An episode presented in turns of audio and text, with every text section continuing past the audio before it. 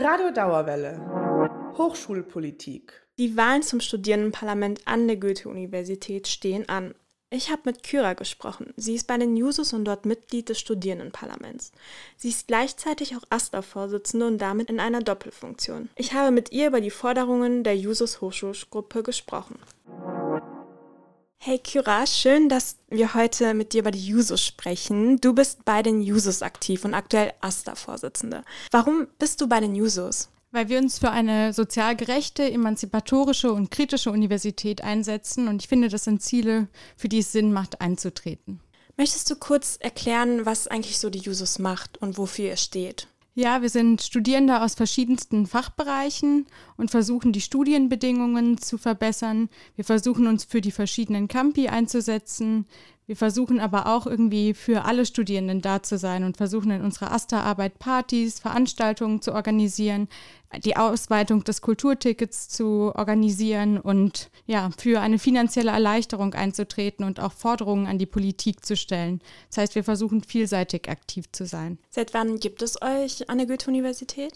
Schon sehr, sehr lange. Also auf jeden Fall schon bevor ich angefangen habe zu studieren. Was hat dich eigentlich in die Hochschulpolitik gebracht? Mich hat in die Hochschulpolitik gebracht, dass ich mir gedacht habe, okay, man kann an der Hochschule was verändern oder es macht Sinn, für bestimmte Ziele einzutreten. Beispielsweise ich studiere Lehramt und ähm, es kam die Einführung des Praxissemesters und das fand ich nicht gut. Ich habe gedacht, es macht viel mehr Sinn, Schulpraktikas zu haben, aber es macht auch mehr Sinn, das Studium praxisorientierter zu gestalten. Also ich würde mir wünschen, dass es da eine generelle Umgestaltung gibt. Und das sind Ziele gewesen, die mich in die Hochschulpolitik gebracht haben. Aber auch, ja, zum Beispiel das Essen in der Mensa, also so ganz, ganz Sachen, die alle betreffen und auch fachbereichsspezifische Sachen. Es stehen die Wahlen an zum Studierendenparlament. Aktuell habt ihr drei Sitze im Stupa und du hast, also du bist schon gerade ein bisschen darauf eingegangen, was ihr bisher gemacht habt. Möchtest du noch mehr dazu erzählen? Ja, wir haben in der letzten Legislatur zum Beispiel eine Spendenaktion in Zusammenarbeit mit Europe Cares organisiert auf dem Campus Bockenheim für Geflüchtete aus der Ukraine. Wir haben in Zeiten des Corona-Notbetriebs Fristenverlängerungen, eine universitätsweite Freiversuchsregelung und großzügige Rücktrittsmöglichkeiten von Prüfungen und die Aufhebung der Anwesenheitspflicht bei virtueller Lehre erkämpft. Wir haben eingeführt, dass der Zoo nun auch kostenlos für alle Studierenden zugänglich ist. Wir haben durch Verhandlungen mit den Verkehrsbetrieben erzielen können, dass es für internationale Studierende und für Geflüchtete aus der Ukraine eine Möglichkeit gibt, sich das Semesterticket zurückerstatten starten zu lassen.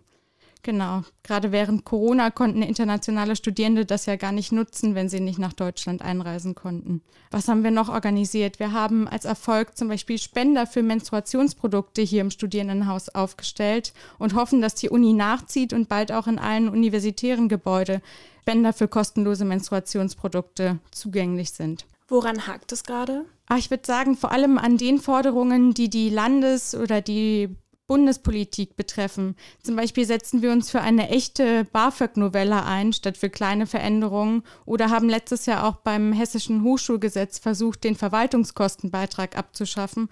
Und gerade solche Forderungen sind ziemlich langwierig und kräftezehrend, erfordern viel Öffentlichkeitsarbeit, aber werden gerade auch nicht so eins zu eins ins Gesetz geschrieben und ähm, da würden wir uns manchmal wünschen, dass das schneller geht oder dass es, äh, dass unsere Forderungen besser umgesetzt werden oder auf mehr Gehör treffen. Ihr arbeitet ja auch nicht alleine im Stupa, ihr seid in einer Koalition gleich mit mehreren. Möchtest du mehr dazu sagen? Genau, wir sind mit der Grünen Hochschulgruppe und mit der linken Liste, der demokratischen linken Liste und der Fachschafteninitiative Demokratische Hochschule gemeinsam in einer Koalition und haben 13 Sitze. Kannst du dir diese Koalition jetzt wieder bei der nächsten Stupa-Wahl vorstellen? Ja, definitiv. Ich finde, wir haben gut zusammengearbeitet, sehr solidarisch und kollegial. Du hast gerade über Menstruationsprodukte gesprochen, dass die hier im Stupa äh, im Studiehaus, Entschuldigung, ähm, ausgelegt werden. Und dann meintest du, dass in der Universität, in den anderen Räumlichkeiten diese noch nicht vorliegen. Und woran scheitert es, ähm, scheitert das aktuell? Warum können zum Beispiel nicht überall in jeder Toilette Menstruationsartikel vorliegen? Genau, hier im Studierendenhaus finanziert das der AStA. Wir haben Spender aufgestellt, die wir bestellt haben. Wir haben Preise verglichen und bezahlen das auch. Die Universität sagt, dass das sehr teuer ist und möchte das erstmal nicht finanzieren. Wir haben in Verhandlungen mit dem Präsidium jetzt versucht umzusetzen und das wird jetzt wohl auch kommen, dass zumindest im Hörsaalgebäude auf dem IG Farben Campus in einer Testphase erstmalig Menstruations Produktspender aufgestellt werden. Und dann wird eben überprüft, wie viele Studierende das nutzen und ob es auch Sinn machen würde, das auf weitere Campi zu übertragen. Und wir hoffen natürlich, dass ganz viele Studierende das nutzen und sich das dann auch auf andere Campi übertragen oder das übertragen wird seitens der Uni. Eine sehr tolle Initiative auf jeden Fall. Ich habe auch bei euch praktisch Wahlprogramm gelesen, dass ihr bezahlbares Wohnen ermöglichen wollt. Wie sieht das nach euren Vorstellungen aus? Ja, vor allem muss die Landesregierung die Zuschüsse an die Studierendenwerke endlich erhöhen. Wir haben in Frankfurt oder im Rhein-Main-Gebiet nicht mal sieben Prozent geförderte Wohnheim Wohnheimplätze und die bundesweite Quote liegt auch nur bei traurigen 10 Prozent, aber wir sind quasi noch unter dieser bundesweiten Quote. Das heißt, wir fordern eine deutliche Erhöhung der Zuschüsse an die Studierendenwerke. Wir fordern aber auch, dass freie Flächen von Stadt, Land oder auch wenn sie der Hochschule gehören, für die Umsetzung von bezahlbarem Wohnen für Studierende genutzt werden. Ja, das sind unsere Kernforderungen oder auch, dass es beispielsweise, wenn es um Enteignung geht oder darum geht, ob ein privates Apartment Center gebaut wird oder ein öffentlicher Träger das baut, dann wollen wir, dass das Studierendenwerk das baut, damit keine Luxus 700 Euro Apartments entstehen, sondern quasi Studiwohnheim Preise oder ja, Wohnheimpreise, die sich Studierende überhaupt leisten können. Das heißt, die dürfen nicht über dem BAföG-Satz liegen. Eine, ein sehr wichtiges Anliegen. Ich wohne selbst auch im ähm, Studi-Wohnheim äh, und da habe ich auch gleich direkt die Frage, wie sieht das konkret aus? Ihr habt eine Forderung und dann? Ja, wir haben zum Beispiel mit der Landesregierung Gespräche gehabt, aber wir hatten auch gerade vor der Kommunalwahl, haben wir versucht, mit den verschiedenen Parteien zu sprechen und haben auch einen Brief an alle geschrieben, damit das Teil des Koalitionsvertrages wird.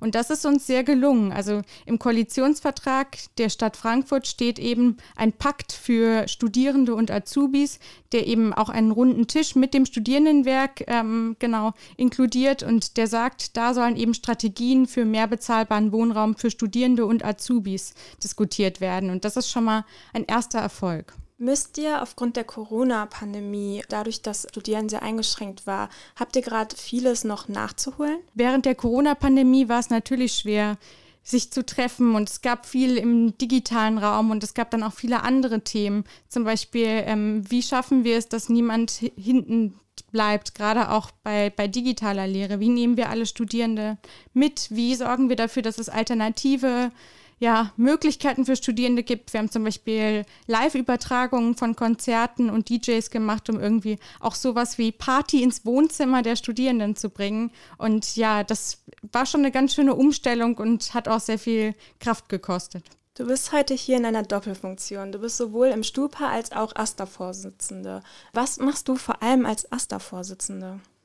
Ja, als AStA-Vorsitzende ähm, beschäftige ich mich damit, wie der AStA täglich läuft. Aktuell nimmt uns zum Beispiel das 9-Euro-Ticket sehr mit und wir versuchen eine Möglichkeit zu finden oder haben sie jetzt auch gefunden, wie alle Studierenden das Geld zurückerstattet bekommen. Das läuft jetzt übers HRZ mit der Uni gemeinsam und das erfordert viele, viele runde Tische. Wie, ähm, genau, wie kann sowas umgesetzt werden? Mit welchem System? Ab wann ist das möglich? Weitere Sachen sind natürlich auch hier Veranstaltungen, die organisiert werden oder die Mitarbeitenden hier im Haus, die Öffnungszeiten. Also es sind äh, sehr viele weitreichende Themen, aber auch der Kontakt mit dem Präsidium, um beispielsweise mit diesem darüber zu sprechen. Wann entsteht das neue Studierendenhaus? Wie können wir auf dem IG Farben Campus sichtbarer werden? Also es sind sehr, sehr viele Fragen. Hast du auch vielleicht schon Antworten, zum Beispiel vor allem auch zu der Frage, wie das neue Studierendenhaus aussehen könnte? Genau, das neue Studierendenhaus also ist schon quasi fertig konzipiert mit unserer ähm, Baukoordinatorin und wird wirklich toll. Es wird auch weiterhin Platz für studentische Initiativen geben. Es wird auch weiterhin die Pupille da sein. Es wird weiterhin das Café Kotz sein. Äh, aktuell sind wir dabei, eben den Bauprozess mit zu begleiten, weil der Baustart jetzt in Kürze erfolgen soll oder eigentlich schon erfolgt sein sollte und wir gespannt sind und den Bauprozess dann begleiten wollen. Auch die Asta Fahrradwerkstatt wird dann da feste Räumlichkeiten bekommen, sodass es noch einfacher wird, sich in der Selbsthilfewerkstatt quasi ja, zu lernen, wie man sein Fahrrad repariert. Mir hat das schon sehr geholfen.